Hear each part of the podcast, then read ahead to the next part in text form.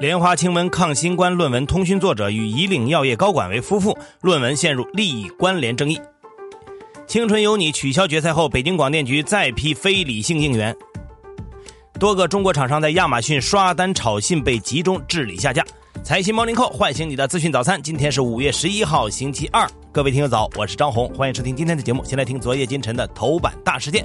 作为中医药抗新冠的三药之一，莲花清瘟胶囊，如今因为一篇论文陷入了争议。入选2021年中国工程院候选院士的贾振华，同时也是莲花清瘟胶囊研制者之一。他曾经署名发表了一篇关于莲花清瘟胶囊有效性和安全性的论文，但最近遭到了知名科研打假网站的举报。举报消息呢，来自一位不愿意具名的中国学者，核心指向了贾振华和制药厂商以岭药业之间的利益关联。实际上，贾振华与以岭药业创始人吴以岭院士的女儿吴瑞是夫妻关系，而吴瑞呢，还是以岭药业的董事会成员、董秘实际控制人之一。但是在该论文发表时，在作者利益冲突公开声明的部分呢，只填写了没有，这明显有悖于国际医学期刊编辑委员会的要求。这篇发表在《植物医学》杂志的论文，不仅是国际期刊首次收录中药抗新冠的研究，而且翻开作者的名册，一个个也都是如雷贯耳。除了贾振华、钟南山为论文通讯作者，论文作者中还包括了李兰娟、张伯礼等其他几名院士。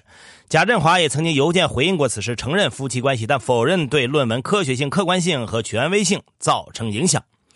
职业道德与利益之间总会存在一个混沌的边界，而这个放在医者仁心的医药领域，注定会带来更多的争论。就在五月前后呢，以中山大学附属医院为首，广州多家公立医院关闭了自费药房。所谓自费药房是业内的俗称，不属于医院自带的药房，而是企业性质，要么是医院的集体所有制企业，要么股东是医院或者下属部门。而这些药房大多与医院的处方系统连接，背后的利益链条不言自明。这次集中关店呢，也是源自于去年卫健委等六部委的联合发文，要求公立医疗机构不得以任何形式开设盈利性药店。而医院自费药房的关门，也引发了让医院流通行业对院边药店的争夺，经营权转让费用是节节飙升。中山系附近的一家药店呢，在一个月前还是一百万，在自费药房关门后就直升三倍，来到了三百万。医药问题的疑难杂症太多，牵一发而动全身。这里呢还有一则消息，也许呢是解这个难题的重要一环。刚才说的自费药房问题呢，其实就是源自部分医院将患者处方一分为二，医保用药和平价自费药在药房里拿，高价自费用药等去自费药房来买。但在另一层面呢，又面临着什么药能入保，入了保的药又能不能进入医院的问题。昨天呢，国家医保局和卫健委就联合发文，说要建立国家医保谈判药品双通道管理机制。所谓双通道呢，是指通过定点医疗机构和定点零售药店两个渠道，满足谈判药品供应、保障临床使用等需求，并同步纳入医保支付的机制。上面这三条新闻呢，财新网都有更详尽的解读，想了解更多的听友们也可以去看一看。接下来继续更新一下。倒奶事件的后续，在《青春有你》节目组迫于压力，在前天宣布终止节目录制、取消决赛之后呢，北京市广电局在昨天印发了关于进一步加强网络综艺节目管理工作的通知，表示要坚决打击非理性应援，还在选拔机制设计上呢也提了一些要求。通知里说，网络综艺节目要崇德尚义、弘扬正气，充分发挥专家学者、媒体代表、业界代表、观众代表的综合评价作用，制定科学合理的评分和晋级标准。节目中不得设置花钱买投票环节。严禁刻意引导以及鼓励网民采用购物、充会员等物质化手段为选手来投票；严禁任何机构和个人以花钱买票、集资打头等形式进行数据造假、干扰节目选拔。接下来说两条数字货币的消息。一条呢是官方身份的数字人民币。最近呢，支付宝里我的页面中可以看到数字人民币的选项卡了。财新呢之前也报道过，蚂蚁、腾讯呢之前都通过借调人员等形式呢参与到了数字人民币研发工作中。旗下的网商银行、微众银行和国有大行也都属于数字人民币二层机构。而目前呢，在数字人民币的子钱包选项当中呢，也出现了饿了么、盒马鲜生和天猫超市三个阿里系场景。并列的场景呢，还有邮储生活、途牛旅游、石化金融。特来电等等，官方身份自然是金字招牌，打通一切场景，看来是指日可待。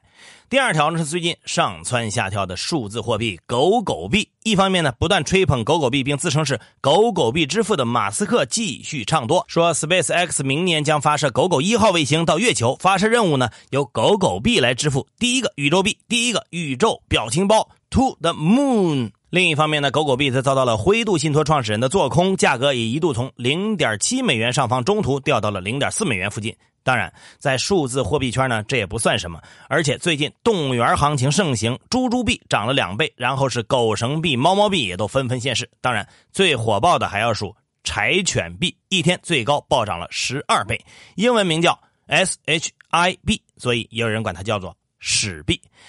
这条新闻念完，我自己都怀疑这个节目是不是还是个严肃的新闻资讯节目。备受关注的金钱豹出逃事件，除了惊险的追捕过程外，其实还有更多的隐情。昨天下午，杭州市召开的发布会中透露，杭州野生动物世界的三只金钱豹，其实早在四月十九号，工作人员打扫卫生的时候就已经逃走了。等到五月六号和七号，不断有人看见金钱豹，并且报警。官方呢多次向杭州野生动物世界动管部经理马建华询问是否有动物外逃的时候，对方的回答还是。没有，直到七号的夜里十一点时才最终说了实话。实际上呢，十九号三只金钱豹外逃后呢，二十一号动物世界自行组织搜捕麻醉后带回来一只，但剩下两只一直没能找回来。而瞒报的最根本原因就是为了五一档期的营收。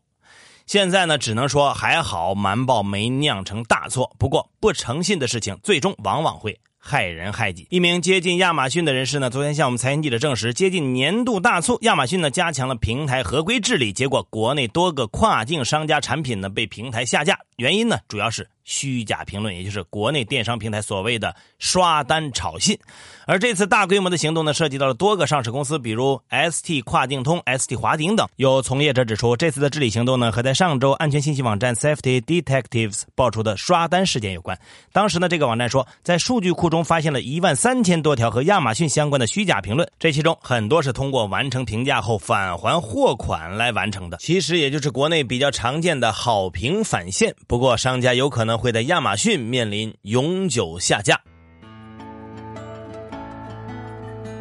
好，接下来关注今天的财新说：出口强势还能持续多久？瑞银亚洲经济董事总经理汪涛认为，全球的疫苗接种进展将决定全球需求复苏的节奏和幅度，因而也是影响今年中国出口增速最重要的变量。一方面，按目前的接种速度推算，发达经济体到年底可以实现超过百分之九十的人口接种，再加上美国出台较大规模的刺激法案，全球需求有望继续复苏。另一方面，今年中国应能维持一定供应链和产能的比较优势，也有望保持一定额外的市场份额。但中国因率先走出疫情而获得的额外全球市场份额，可能已在去年二季度见顶。他预计，随着去年基数的抬升，下半年出口增速可能放缓到个位数，年底可能则放缓到百分之零左右。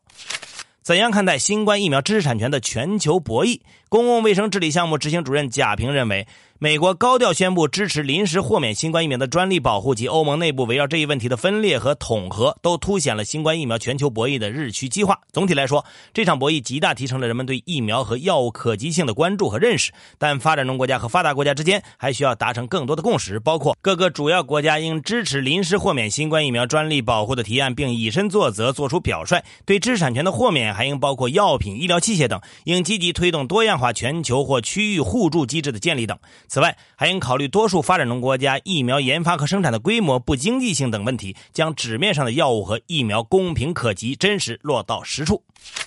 农村母乳喂养有哪些困境和挑战？中国发展研究基金会副理事长卢麦分析，过去中国农村的母乳喂养率相对较高，但近年来农村的母乳喂养状况也因为多种因素的影响，逐渐发生变化。例如，母亲在孩子出生不久就需要外出务工，婴幼儿奶粉等母乳代用品的不当宣传和促销，逐渐从城市向农村渗透，以及社会氛围的变化等。而近年来兴起的奶粉宣传方式“国奶工程”，用政府慈善的名义来推广母乳代用品，更是出现了不少乱象。他强调，母乳喂养对于提高全民健健康水平、保障社会经济的可持续发展都有重要的意义。在关系儿童福祉的领域，绝不能让商业利益披上公益的外衣，再由行政力量加持，损害农村儿童的健康成长。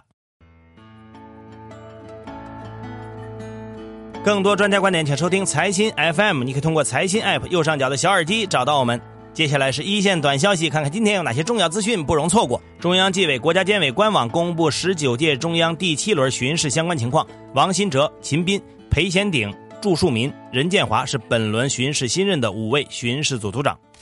已满五十八岁的原吉林省副省长李跃于近日接班中央候补委员李景浩出任吉林省委统战部长。据报道，李跃是满族，且是吉林省委目前唯一的女常委。公安部介绍，今年年底前，户籍类证明、工作调动、户口迁移等六项户籍业务将在全国范围内实现跨省通办。教育部部署今年高考工作，明确将坚决打击和治理高考移民等违规行为。财新调查数据显示，四月 CPI 同比涨幅或继续扩大，而大宗商品价格的持续高位运行或推动上月 PPI 同比涨幅突破百分之六，达二零一七年底以来的新高。广东证券发布研报显示，自去年八月颁布三条红线政策以来，地产债净融资额持续八个月为负数，这一数据在上月首度回正。房地产行业的信用债净融资额为二百五十三点七四亿。摩根士丹利近日发布报告称，全球股市今年或出现超过百分之十的下跌回调，并下调三分之一飞行汽车市场规模预期。大商所昨天提示，近期大宗商品，特别是焦煤、焦炭和铁矿石价格波动较大，各市场主体应注意市场交易风险。昨天，北京市监管部门对猿辅导和作业帮处以二百五十万的顶格罚款。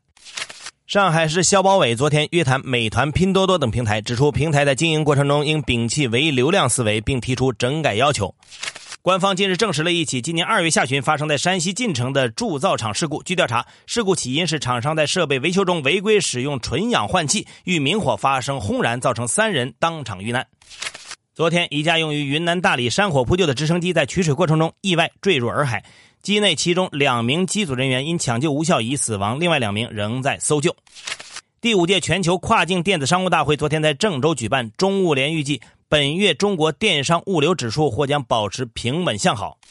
南水北调东线北延应急供水工程通水，通水后每年可增加向河北、天津供水4.9亿立方米。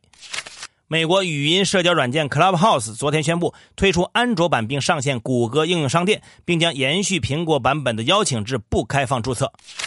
香港财政司相关负责人表示，香港经济正走向复苏，但零售餐饮业仍待改善，且目前整体疫苗接种比率仍低，速度慢，可能会拖累重启经济的步伐。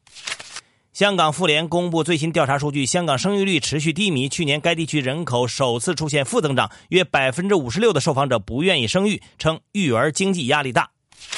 中国欧盟商会主席伍德克近日接受采访表示，能否给欧洲企业提供绿电已成为欧洲企业在华投资决策最重要的考虑因素之一。由于受到以勒索软件形式进行的网络攻击，美国一主要能源运输管道在七号被迫宣布停运。目前，美国联邦调查局、能源部等已介入调查。当地时间九号，大批民众聚集到东京街头集会，呼吁政府取消东京奥运会。马来西亚方面表示，由于新冠肺炎病例增加，将在全国范围内实施封锁措施。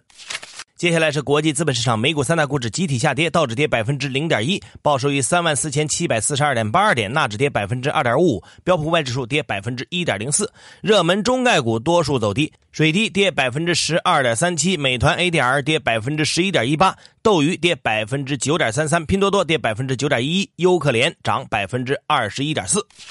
再来看今天的财新理财日历，一季度四千二百六十七家规模以上煤炭企业实现营收五千六百二十一点一亿，同比增长百分之二十九点六，利润总额八百零八点八亿，增长百分之九十四点三。专家分析，煤企业绩上涨得益于煤炭需求价格双升，二季度下游用电需求旺盛，煤价依然会居高不下。